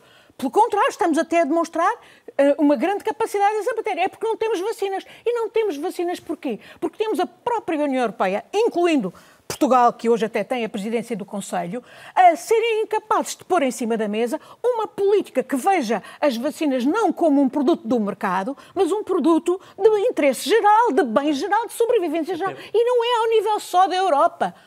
É do mundo, porque estamos todos neste barco. Se continuarmos à mercê das variantes, podemos estar todos É vacinadinhos. nós estamos aqui a discutir o Estado, mas devíamos discutir Obviamente. os Estados em boa parte. Não, não é? neste, isto é também o assumir do Estado, porque é evidente que se o Estado português e quem hoje tem a responsabilidade de interpretar o interesse do Estado português fosse pôr em cima da mesa ao nível europeu uma outra perspectiva que é claramente aquela que hoje a Europa não tem, porque está contaminada ainda por visões neoliberais e dependente, portanto, das, dos interesses das grandes farmacêuticas, é evidente que esta questão resolvia-se de outra maneira. Aliás, em termos completamente legais, previstos no quadro da Organização Mundial do Comércio, como ainda hoje disse a nova diretora, uh, no quadro respeitadora do acordo de propriedade uh, intelectual e por aí fora. Não põem porque estão capturados. E esta é uma questão eh, absolutamente chave. É a mesma história. Porquê é que tínhamos listas de espera de que referiram ou porquê é que não tínhamos médicos suficientes? Tínhamos mais suficientes, estávamos a qualificá-los, estávamos a empurrá-los para o exterior, porque lhes pagávamos mal, porque não estruturávamos as carreiras, porque aí também é que precisamos de um Estado interventor, regulador, que sirva ao interesse público. Não só o interesse dos privados, mas o interesse público geral. E a mesma coisa em relação, por exemplo, à fiscalidade. Não venham com a história que eu também quero impostos mais baixos, mas quero impostos mais baixos com mais justiça. É uma questão de distribuição. E quando nós vemos, por exemplo, por exemplo, vemos o Estado hoje a permitir, por exemplo, que uma grande companhia detida pelo estrangeiro, como a EDP, esteja a não pagar impostos, é um escândalo e porque esses impostos vão fazer falta exatamente para pagar despesas públicas. E se a EDP e os acionistas chineses da EDP não pagam esses impostos em violação gritante, chocante da lei nacional e internacional, ah, então, e não é o problema nem é da própria EDP, que até, pelos vistos, o fez a coisa com total uh, uh, transparência do ponto de vista deles, é do Estado, é de quem interpreta o Estado. E, de facto, estamos a perverter... Temos que dar respostas agora mais estamos rápidas. a perverter concluir, os interesses do Estado, dos cidadãos e demais. Estamos a pôr em causa a confiança do cidadão nas próprias instituições do Estado Democrático. E aqui, de facto, como há bocadinho o dizia o António Pedro Vasconcelos, nós não estamos num Estado uh, ditatorial, estamos em Estado Democrático. Estado Democrático tem que ter transparência, tem que ter controle, tem que ter controle por parte dos cidadãos. E é exatamente aí que podíamos fazer tudo diferente e não temos Augusto feito, Mateus. incluindo, deixe-me só dizer, também na questão, por exemplo, agora da gestão dos fundos públicos, do chamado Plano de Recuperação e Resiliência e o quadro de, que ainda está por gastar totalmente o de, de 2020 e o de, de 2030.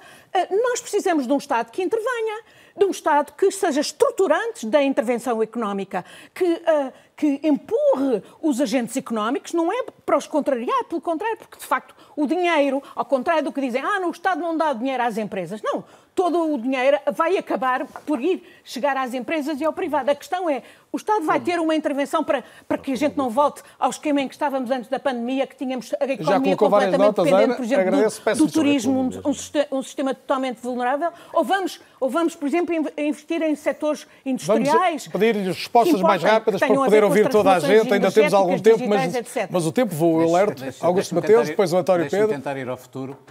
Uh, mais uma vez, o, o debate mais concreto. Mas está vivo o debate. Está vivo, está interessante. Não se perde nada com isso. Irla Irlanda, para, para, só uma nota. A Irlanda é o país da União Europeia eh, que durante mais tempo teve políticas de, de, de atratividade fiscal. O produto nacional, é um não o produto interno. É um o produto fiscal. interno é a riqueza produzida naquele país. São todos, são todos o produto nacional é a riqueza produzida que fica no país, mais a que foi produzida e veio. O produto nacional da, da Irlanda tem menos 25% que o produto interno. Uma parte substancial do PIB da Irlanda tem que ver com as empresas norte-americanas que operam na Europa com base na Irlanda. Portanto, ou seja, é preciso ter algum cuidado com os indicadores para podermos ser sérios e profundos nas propostas que fazemos. Vamos olhar para o salário médio. Uh, não estou a criticar o, o, que disse, estou só a dizer que em Portugal, quando se fala da Irlanda, ou quando se, quando se fala de muitos temas, as pessoas uh, fazem-me lembrar uma vez uma discussão que eu assisti entre familiares que discutiam um livro que não tinham lido. Mas uh, acontece. Uh, sobre o futuro. O nosso problema, mais uma vez, é de ligar as coisas. O nosso investimento, a Maria de Lourdes evocou, e bem, digamos, uma alteração dos fundamentos da sociedade e da economia portuguesa, que foi não privar os cidadãos de educação. E, portanto, tínhamos uma herança colossalmente horrível da, da, da, da experiência da, da, ditadura em Portugal. E, portanto, mas já passaram tempo suficiente para podermos ter feito melhor na parte que não é acesso, na parte que é eh, qualificação a sério. É a minha opinião. O, o problema está em que nós fizemos muito bem feito aquilo que foi a afetação de recursos à qualificação dos portugueses, não fizemos tão bem o processo de qualificação, mas nunca pensámos bem naquilo que é a articulação com quem vai contratar, com quem vai utilizar. Isto é, tivemos uma política de criação de recursos sem eh, ter uma política articulada com as necessidades Mas isso continua a ser verdade. Eu, lembro de ouvir falar muito disso. Continua a ser verdade. Os primeiros discursos. Se for ver, já, já aqui evoquei, se for ver todos os europeu, textos. A adequação do, do Estado às empresas. Uma coisa, nós temos. Mas ao longo dos últimos anos nós vimos, temos muitas redações vemos o Estado como incubador, as universidades a criar Temos, empresas, exemplo, vemos um incubadoras. diálogo. Em Portugal, dizem-nos permanentemente que nós precisamos de incentivos públicos para que os portugueses tenham maior iniciativa na, na criação de empresas. É falso. O problema é a qualidade do nascimento das empresas. Elas têm que nascer com mais ciência, com mais capital humano, com mais capital fi- financeiro. E, portanto, elas morrem drasticamente ao terceiro ano de vida. Portanto, o que se devia estar a fazer era uma política. Não precisamos de meter recursos públicos a estimular a iniciativa dos portugueses. Então temos que precisamos de meter recursos públicos a dar condições à iniciativa dos portugueses que têm algumas limitações a vencerem essas limitações. E, portanto, era facílimo, eh, por exemplo, para, para termos muito mais inovação e muito mais criatividade, para termos verdadeiramente o reconhecimento do papel insubstituível da cultura, eh, das artes, naquilo que é eh, economia. Eco- Eu não sou economicista, sou economista. Eh, E como economista tenho ajudado bastante a que atividades fundamentais da nossa sociedade progridam. E, e- e, basicamente aqui a gente tem que ter a noção de que o Estado português é um Estado relativamente fraco, que não se pode propor muito do que se propõe, porque fará mal, e que. eh, Mas fraco no sentido de não ter recursos ou de não, ser absolutamente competente? não ter recursos, eh, estar mal organizado. Nós eh, achamos que ao dizermos, então, nós normalmente acertamos quando, quando, quando nos pomos a nós próprios a pergunta o que é que devemos fazer, o, o, o que é que fica bem fazermos, respondemos, o que é que é importante, nós respondemos bem. Mas esgotamos aí, saímos de campo, não jogamos a segunda parte. A segunda parte é, já que é tão importante, vamos fazer bem o bom. Não é? Fazer bem é fazer com eficiência, fazer Está-me com a equidade. dizer que os poderes públicos em Portugal têm feito bem o Nós diagnóstico, temos, mas depois não nós temos que melhorar Olha o que se drastic- passa no deixa- setor da segurança. deixa- diga. Quantas vezes não desperdiçamos Sim, recursos? nó- O- nós o- temos- o- há, um estudo, há um estudo extraordinário, uma reportagem do, daquele grupo Fumaça, jornalistas Fumaça, sobre o setor da segurança privada, que demonstra que o Estado pôs mais de mil milhões nas mãos das empresas de segurança privada ah, desde 2012, ao mesmo tempo que tem as polícias mal eh, É um preparadas, problema- mal é um problema de equipadas, etc. é a maneira de defender o setor emprego. da- do, do, o setor maneira das de defender o empresas de emprego segurança, é- em que é a selva, tem mais de 40 mil pessoas, tem mais que as Sim, polícias e que as Mas a Forças maneira, a Armadas. maneira de Isto é um defender o emprego é melhorar o funcionamento das empresas, melhorar o funcionamento das atividades. E isso consegue-se como Eu em dou, eu dou um concreto? exemplo. No- no- no- na Europa, eh, há um enorme, em Portugal e na Europa, um enorme consenso sobre a centralidade de um Serviço Nacional de Saúde Público. O centro é a coluna vertebral. Mas a coluna vertebral não é o nosso corpo. Não é? Nós precisamos da coluna vertebral e ela é pública porque a saúde é o, é o terreno central da equidade e da democracia e da cidadania, que é não abandonar ninguém quando está mais fraco. Isto é, há um consenso total sobre isto. E, portanto, o nosso sistema de saúde tem que envolver isto com a colaboração e a concatenação de tudo o que é privado e social, sob uma orientação global. E financiamento Quando não do há, Estado? Ou reduz o há, financiamento como do Estado? há. Mas reduz o financiamento do Estado? Não reduz financiamento nenhum. O, o- o problema, quando há bocado dizia, por exemplo, você eh, evocou eh, a questão dos 50%. Felizmente, são despesas brutas. O PIB é líquido, é a riqueza criada. Os 50% é uma comparação. Portanto, senão estávamos numa situação Sim, muito complicada. Mas o que eu estou a tentar explicar é, quando vamos ver quem paga a saúde em Portugal, há uma diferença colossal entre Portugal e o resto da Europa, é que os portugueses, para além dos impostos que financiam o Serviço Nacional de Saúde, pagam do seu bolso mais de 11% em ambulatório. E, portanto, porquê? Porque nós não nos preocupamos com a organização, a eficiência. Um sistema de saúde com o interesse público no centro, bem dirigido, coloca no centro o cuidado de saúde que é preciso prestar à pessoa que o necessita e não o hospital. Tenho que dar a palavra ao António Pedro. Já nem vou condicionar a tua resposta, já há tanto tempo me pediste. Pois é que com isto há tanta coisa para dizer, enfim, olha, eu, eu, eu queria, uh, há bocadinho contei, quando, quando hoje falaram um ultraliberal, um, contei aquela história do menino órfão, uh, agora estava a ouvi-lo e, e estava-me a lembrar da história do António Silva no, no Leão da Estrela, quando está com o amigo do Porto que tem uma caixa de charutos, ele pega nos charutos, mete-os ao bolso, entrega-lhe um e diz o que é meu é meu, o que é teu é nosso.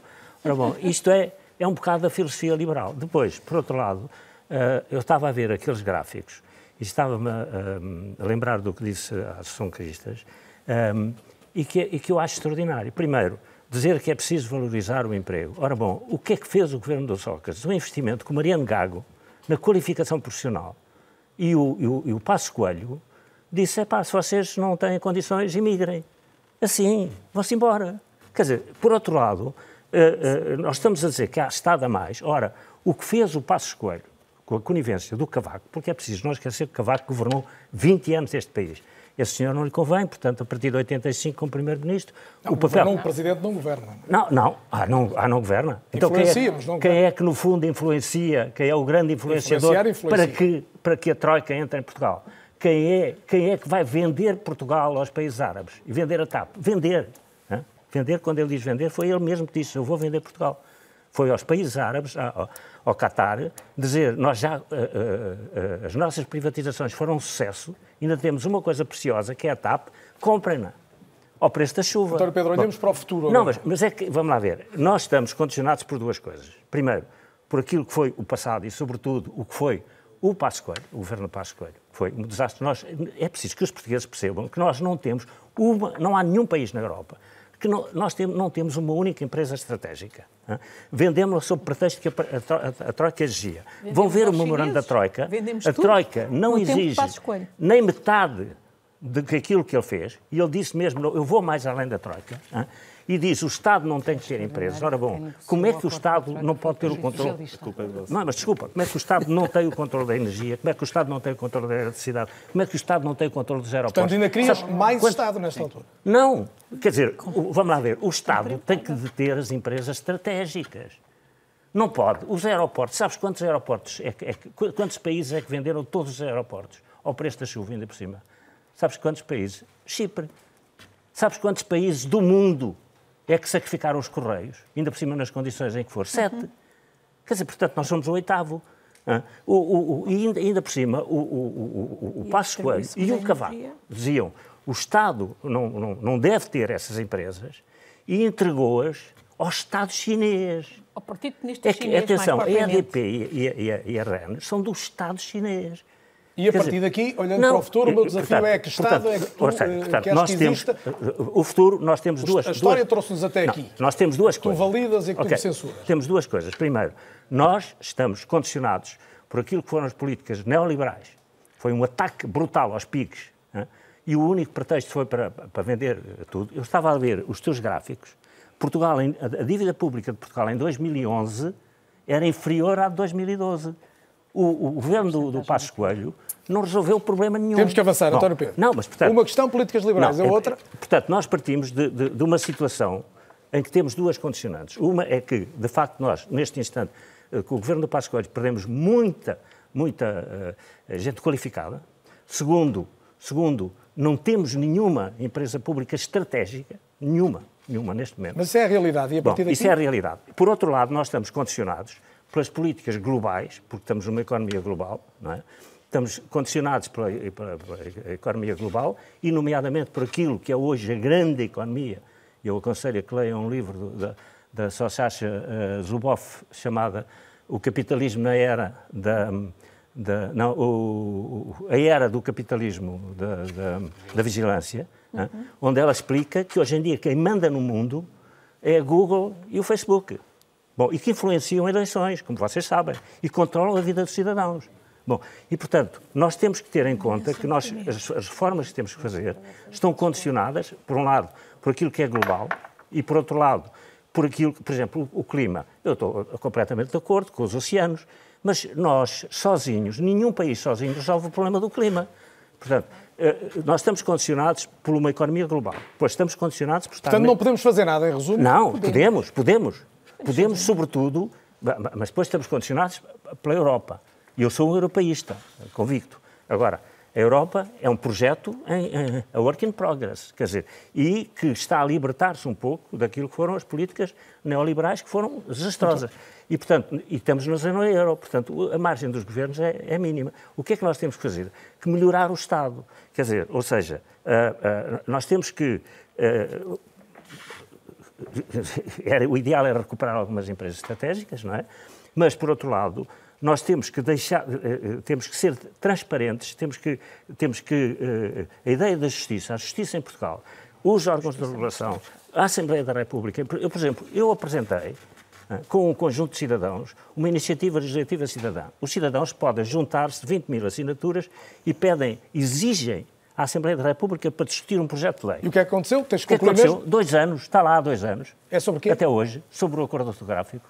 É um há, exemplo de que a iniciativa cidadã não tem Bom, grande, mas, portanto, só grande acolhimento. Porque, não, não posso deixar, Olha, eu tenho que ouvir a história das barragens não existiria se não fosse a iniciativa cidadã do movimento das terras de Miranda. É um bom exemplo de como a iniciativa cidadã faz a Mas diferença. a questão do acordo ortográfico do António Pedro ainda não, está eu, pendente não, há dois são anos. dois anos. E, e, e, atenção, aquilo que eu te disse do Ministério Público, quatro anos para dar Sim, uma já disseste há já, pouco. Já não interessava. Muito bem. Assunção Cristas, olhando para o futuro, era o desafio que eu tinha colocado, é necessária ainda uma reforma do Estado ou é o, o país como um todo que ainda precisa de ser reformado? Deixe-me só dizer duas coisas, porque não posso ficar calada, só para explicar a quem porventura esteja mais distraído que quem assinou o acordo com a Troika foi o Partido Socialista. e que o caderno de encargos pois, que lá pois. estava foi do Partido Socialista. Quer que responda? E já agora, não, agora vamos ouvir não, a Associação Cristas, depois for necessária a réplica. E, a segunda nota que eu queria tá. deixar é, de facto, eu concordo com muitos dos que estão aqui à volta da mesa, foi uma, pena, foi uma pena que não tivessem aparecido empresas, nomeadamente europeias e de outras geografias, numa altura tão difícil para Portugal e eu acho que aí sim a Europa falhou e falhou muito. E uma terceira nota, não, só para lhe dizer, e, e, uma, e uma terceira nota, pois, mas não, não competia no preço. Os chineses, e uma terceira nota para dizer que Uh, apesar de perceber perfeitamente e de respeitar, e se calhar em muitos pontos até poder concordar uh, com algumas das coisas que foram ditas, a verdade é que eu também uh, não consigo vislumbrar como é que a propriedade privada de um conjunto de empresas tem sido um drama para o crescimento ou não para o crescimento da economia portuguesa. E, portanto, não vejo uma ligação direta entre uma coisa e outra, como não se vê em nenhuma outra parte do mundo. Quanto às questões uh, que, que, me coloca sobre o Estado, uh, começou esta segunda parte perguntando qual é o peso e qual é o preço. E eu concordo um bocadinho com, com a Maria de Lourdes Rodrigues quando diz o mais importante não é o peso, é a ação. Qual é a ação do Estado? Qual é a ação em concreto do Estado. E aqui, pegando também no que o Augusto Mateus dizia há pouco, eu acho que o ponto central que nos deve focar é a ação tem de estar dirigida para as pessoas, para as pessoas em concreto para aquilo que elas precisam na sua vida em concreto, para os apoios que precisam ao longo da sua vida, para aquilo que o Estado pode ajudar a facilitar-lhes a vida e a permitir-lhes construírem a sua vida com liberdade, dando asas aos seus sonhos e podendo realizá-los.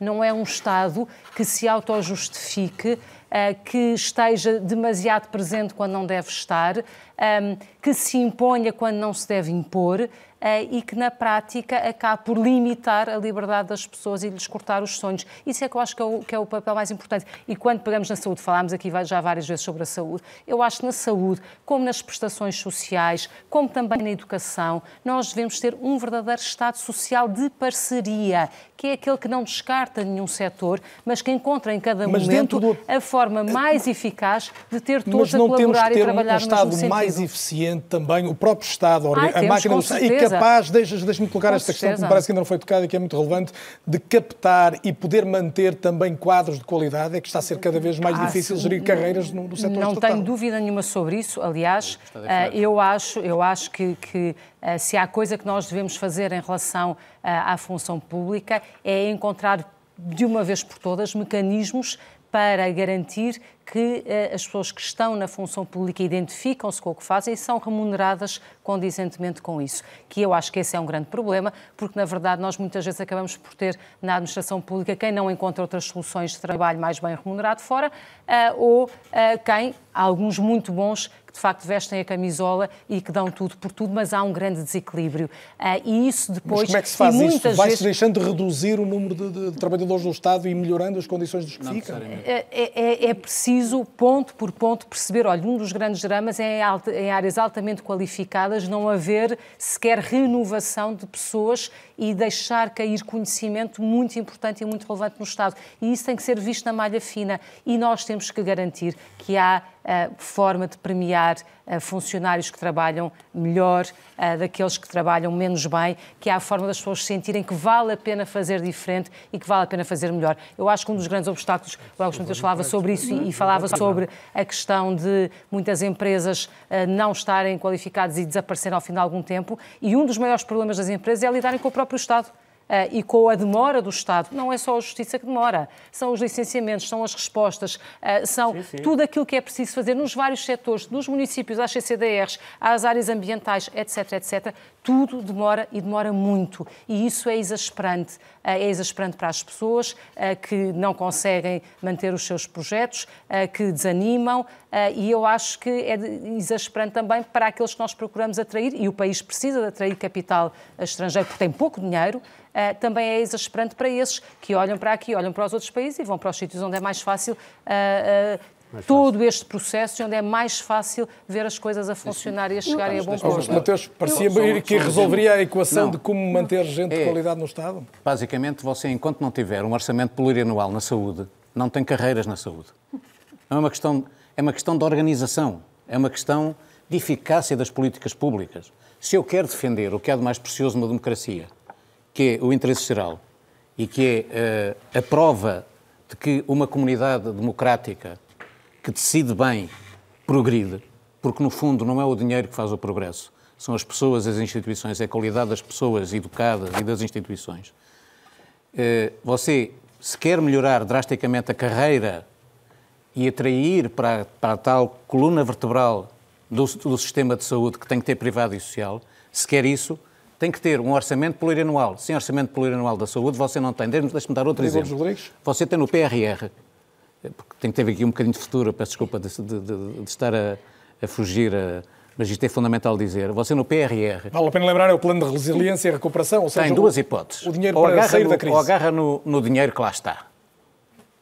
Milhares de milhões, que são bastante menos do que já tivemos à nossa disposição e já perdemos com esta pandemia, com a crise económica que se está a desenvolver e que ainda não vimos muito do que ela tem, já perdemos seguramente mais de 25 mil milhões. Portanto, com o PRR, você ou executa, executa à, à, maneira tradicional, temos este dinheiro, vamos gastar, ou? ou faz uma coisa que é absolutamente indispensável, que é chama o que há de melhor no público, o que há de melhor no privado, o que há de melhor nas universidades, o que há de melhor nas empresas, há... e faz, como alguns países estão a fazer, projetos estratégicos de recuperação, que é tratar do que precisa de ser tratado, e de aceleração da mudança. Por falar e, em portanto, aceleração, tenho mesmo Vai ao PRR e o que, tem, e o que é que tem? Quando, quando, quando a eólica e a, e a fotovoltaica estão maduras, para com leilões bem organizados, nós temos grande eficácia numa coisa que é, nós já não precisamos, pelos problemas ambientais e de alterações climáticas, de energia barata, precisamos de energia limpa. E os governos têm como as pessoas disso. Um minuto que eu tenho que ainda. Não tem nada disto, não tem nada disto no PRR. Não tem a lógica de que se o Estado põe dinheiro, tem legitimamente a necessidade e a possibilidade de exigir que as empresas e o setor privado ponham dinheiro. Há países que estão a duplicar eh, os recursos que lhes são afetos com base numa lógica de colaboração público-privada. Portanto, estas é são as questões não, do futuro. Gostava de... Eu pastarei um minuto final para cada um, mas agora só esta nota, de, que eu queria ir a Washington num, e a Paris, num... saber se este debate Sim, também existe lá Gostava de pegar num tópico que a, que a Assunção trouxe, que é o da necessidade de qualificar os recursos humanos na administração pública. Passa por aí, capacitar os recursos humanos na, na na, na, administração pública e eu peço desculpa de insistir, mas eu acho que é a minha missão e o meu desígnio insistir no déficit de qualificação dos portugueses adultos estamos longe, estamos longe, não temos paciência, achamos que já passou tempo demais, que já o devíamos ter feito. Não sei se já devíamos ter feito ou não, não o fizemos. Temos um déficit de qualificação na população adulta que atinge particularmente a administração pública. Mas quando o PRR tem um programa, tem uma cota, uh, um pequeno uh, envelope para a qualificação da administração pública, aqui del Rey que estamos a engordar o Estado. Não pode ser. Nós não podemos, à segunda e à quinta, dizer que há um problema na administração pública que temos que resolver e depois, à quarta e à sexta, dizer que estamos a engordar o Estado. Não Muito estamos. Está claro o seu ponto de vista agora. Preciso de ir, de, eu preciso, de, de, preciso de ir ao encontro. Mas eu ainda gostava de ir ao tópico... Vai, no último minuto, vai ter que aproveitar tá o seu bem. último okay. minuto para isso, não é um debate bem, eleitoral, mas eu garanto um Sim, minuto a cada um para terminar. Antes disso, vou até Washington, João Ricardo Vasconcelos, também a ti só te consigo dar um minuto e meio, sensivelmente, para nos conseguires dizer. A resposta é, é à questão, se calhar, certo. mais óbvia esta noite. Até que ponto, e num país de tradição francamente liberal como os Estados Unidos, há hoje também um debate sobre o papel do Estado e com uma mudança da administração pelo meio, tanto na resposta à pandemia como, sobretudo, na ajuda, nesta altura, à economia e aos norte-americanos diretamente? Há um debate sobre a urgência da participação no Estado uh, na resolução deste grave problema que atirou uh, este país para a maior uh, recessão desde a Grande Depressão dos anos 1930-40. É por isso que durante o mandato neoliberal de Donald Trump foram aprovadas duas bazucas, se assim quisermos, uma de 2,2 bilhões de dólares, logo em abril, um mês depois do Estado, uh, dos Estados Unidos terem fechado a fronteira à Europa e terem declarado uma situação uh, de emergência nacional. Depois, em dezembro, foram aprovados mais 900 uh, mil milhões de dólares e agora o plano recente de recuperação da América de Joe Biden, que aprova 1,9 bilhões de dólares. É a maior viragem à esquerda de há 80 anos, desde o grande plano de salvação da América criado para salvar o país da Grande Depressão dos anos 1930 e 1940 40, mas nas sondagens, eh, onde foi perguntado eh, aos republicanos, aos eleitores registados como republicanos, se concordavam com o plano de Joe Biden, 70% deles disseram que sim. Ou seja, não havendo uma viragem ideológica, ainda assim a América concorda eh, que há necessidade de intervenção, que há uma necessidade de resgate e, aliás, o mercado bolsista reage bem à administração Trump e continua a subir. Se formos olhar para as taxas de desemprego que vieram a evoluir desde o início da pandemia, chegamos a ter cerca de 15% eh, de desempregados. Agora esse número ronda os 10 milhões de norte-americanos, uma taxa de desemprego de 6,2%. Eh, portanto, há reflexos diretos eh, na economia. Os pequenos negócios, que representam cerca de 40% do volume de riqueza deste país, têm conseguido manter as portas abertas. A única coisa que este país não conseguiu fazer com esta aprovação desta bazuca de Joe Biden, este plano de recuperação da América, agora que permitiu criar, por exemplo, 600 postos de vacinação federais, a administração, a atual administração já conseguiu garantir 100 milhões de vacinas com um mês e meio de antecedência da meta original. Dizia eu então que, uh, aprovado este plano de resgate, o que o país ainda não conseguiu fazer aprovar foi, foi, por exemplo, a subida do ordenado mínimo de 7 dólares para 15 dólares. João Ricardo Vasconcelos, agradeço-te a participação, não é ou não é, o correspondente da RTP em Washington. Comprometido um minuto final, vou tentar seguir a ordem inversa do início para ser o mais justo que conseguir. António Pedro Vasconcelos, foste o último a falar na primeira ronda, és o primeiro agora. Este minuto é para nos dizeres, eh, se quiseres, eh, esta perspectiva, que país é que poderemos ter no final da próxima década? Já se falou aqui do dinheiro que vai chegar, não sabemos ainda como terminar a crise, mas sabemos que há aqui um desafio pela frente enorme e pelo menos algum dinheiro, já se calhar foi visto como mais noutra altura, mas algum dinheiro para utilizarmos bem. Pois, eu estou de acordo com aquilo que propôs o Augusto Mateus em relação a isso. Acho que, acho que é uma. Espero que. Não é só Portugal, é a Europa, ver como é que os países europeus vão realmente utilizar esse dinheiro. É evidente que a nós interessa-nos o nosso caso, não é? E, portanto, eu acho que é uma, uma, uma excelente solução. Uh, eu, eu, no entanto, gostaria de dizer aqui duas ou três coisas, porque um, nós, eu, eu, repito isto, nós estamos muito condicionados, não só pela economia global, pelas políticas globais, uh, pela internet, por uma data de coisas, mas estamos também muito condicionados em relação à Europa. Quer dizer, apesar de nós termos uma voz na Europa, mas nós estamos condicionados com as políticas europeias. E uh, uh, quando me dizem ah, em que é que as privatizações impedem o crescimento de Portugal, é que as privatizações foram feitas com Portugal não só perder o controle de empresas estratégicas, de monopólios, não se podem privatizar monopólios, não é? E mas com uma agravante, é que nós é que pagámos os custos e eles ficaram com os lucros. O que o governo do Passo Coelho fez com, com, com o beneplácito do Cavaco foi, nos Correios, primeiro aquilo Pedro, limpinho. era para olhar agora para a frente, Não, estás mas a é que- repetir uma ideia é anterior. Isto, isto é, vamos lá ver, nós estamos eh, eh, deficitários em relação a isto. E depois, aquilo para mim que é mais importante é, de facto, a qualificação profissional e, sobretudo, com aquilo que eh, permite que as pessoas tenham uma ideia da corrupção generalizada dos políticos. Ora bom, o problema que eu nunca ouvi falar é que o grande problema do, do mundo hoje, e em Portugal em particular, não são os corruptos, são os corruptores. Ora, os corruptores são invisíveis, não têm rosto. Mas se nós se conseguirmos apurar quem é corrupto. Bom, e repara, por exemplo, só para dar um exemplo. acabar, eu disse um minuto, já vais em Pronto, dois. É que, é, é que o- o- a Troika não foi, não, não foi o, o, o- Sócrates. A, a Troika foi. foi Não podemos foi- voltar a esse Ah, foi. debate. O da corrupção vai valer bom. um programa inteiro, seguramente, um dia e, destes. e- e só para terminar, é preciso ter em conta, ter em conta uma forma de corrupção que foi a rasteira que pregaram ao Strauss-Kahn, porque ela- ele era contra esta política de austeridade? E, e, e nós sabemos o que é que Iniciávamos mais um aconteceu. debate. António Pedro, obrigado. Carlos Guimarães Pinto, daqui a 10 anos, que país e que Estado é que precisamos ter? Nós precisamos ter um Estado que seja limitado nas suas funções, mas que as cumpra precisamente por ser limitado, que seja capaz de, de as cumprir bem, que cumpra a função de dar uma rede de segurança a todos, de garantir educação a todas as crianças, de garantir um acesso efetivo, universal a cuidados de saúde a todos, mas para o fazer tem que se concentrar naquilo que deve fazer e não em tudo o resto que se concentra hoje.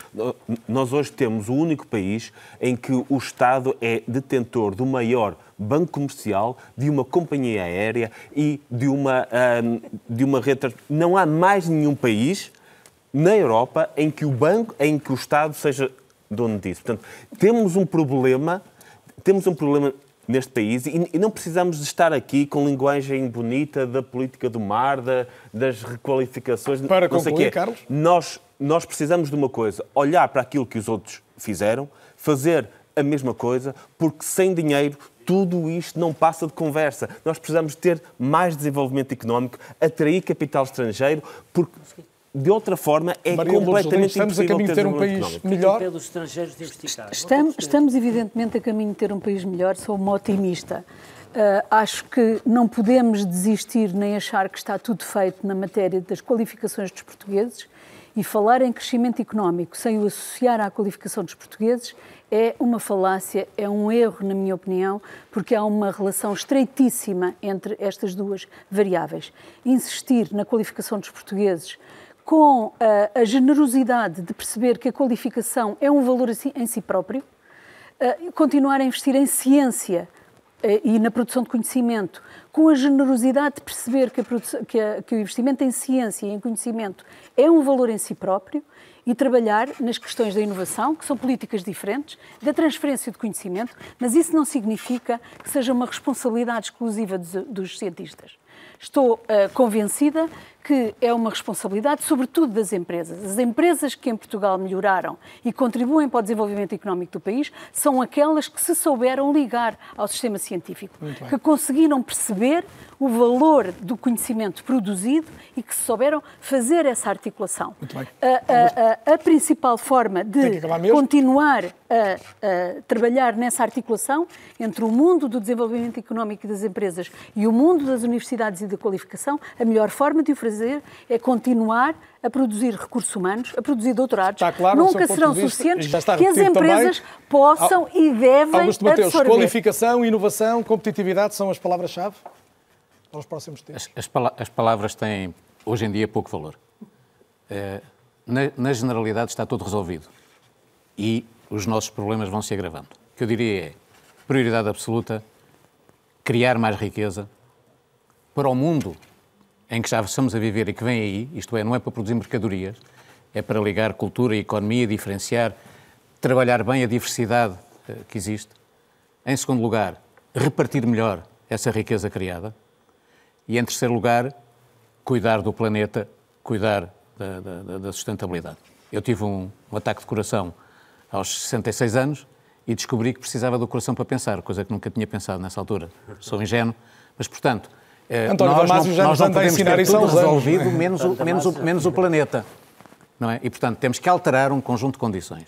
Portanto, essa é a primeira coisa. E a segunda Segundo, é a última? A segunda é a última. Senão eu vou pagar a multa a ER, que ninguém vai pagar por mim. O, o, o, Estado português... E aumenta a despesa do, do como, Estado como através da STP, explicar, tem, tem bastantes limites, tal como tem a iniciativa privada portuguesa. E só conjuntamente é que podemos alcançar eh, resultados. O Estado do futuro é muito mais um Estado encenador do que um Estado ator. É um Estado que obriga os atores a fazerem os jogos de soma positiva, a fazerem os jogos bem. decentes e, deixe-me só dar uma nota final, investir não é gastar dinheiro. Muito bem. Ana Gomes? Bom, eu também acho que a qualificação é uma questão essencial para o próprio Estado ser eficaz uh, e depende, de facto, do investimento na educação, etc. É, é importante a reestruturação do Estado para ser mais flexível e para dar melhor resposta até ao controle democrático, às oportunidades de controle democrático por parte dos cidadãos, nesse aspecto, a questão da regionalização, da desconcentração, da descentralização é fundamental, porque é opressivo, como foi dito, muitos dos mecanismos burocráticos que, que, que, são intoleráveis pelos cidadãos e que não servem o interesse público. É um Estado que tem que ter esse papel de orientador estratégico do crescimento económico, sim, mas não é para voltarmos ao, ao, ao, aos esquemas anteriores que não têm a sustentabilidade. Para concluir, é para investir na inovação, na ciência, no mar, sem dúvida, sem o qual não se, não se dá resposta à salvação do planeta, de resto, como e já última foi dito. Nota? E um Estado que seja transparente e que, uh, e que não deixe ninguém para trás, sem dúvida. O social é importantíssimo. Por exemplo, no PRR eu não vejo habitação suficiente. Que é, sem Assunção Cristas, o último minuto é seu e já estou a queimar uh, o meu tempo. Fundamentais. Ana, e a, a, oh, transparência e a, fica sublinhada de contas uma palavra que é, é que é já recorrente no seu discurso, a transparência e a Assunção. Então, só duas notas. A primeira é em tudo o que o Estado faz, eu acho que tem que, de facto, pôr as pessoas absolutamente no centro. Elas são a razão de ser e a justificação da existência deste coletivo e desta interpretação do interesse público que o próprio Estado faz. E isso leva-me quando olhamos para o Estado no, na sua veste, no seu papel de prestador de serviços, a fazer uh, e a criar um verdadeiro Estado social de parceria que conte com todos e que tenha a ação mais eficaz, mais pronta um, e mais eficiente também em cada momento. E depois há um outro domínio que já foi aqui falado, embora pudéssemos ter falado mais, que é o domínio de colocar o planeta enquanto um todo, também no centro das políticas. E aqui o Estado tem o dever de ser o despertador de consciências e de ser aquele que organiza as políticas para que haja uma transformação. Não é questão apenas da economia, nós precisamos ter a economia a criar riqueza, mas precisamos de criar riqueza de maneira diferente, eh, em eh, completo respeito, em diálogo e de uma forma que seja positiva para o próprio ambiente. Foi, de outra forma, nós bom, não vamos ter planeta foi bom o para ambiente continuar aqui a viver. E houve um diálogo seguramente com muitos dados interessantes para a reflexão de todos. Foi um gosto tê-los a todos neste painel tão plural, vivo e seguramente competente. Foi possível reunir esta noite. Vai ter este programa disponível em RTP Play, também em podcast, além de ter os destaques igualmente no Instagram e no Twitter. Na próxima semana, semana de Páscoa, não temos programa, pelo que é ou não é, volta a ser de hoje a 15 dias. Boa noite, até lá.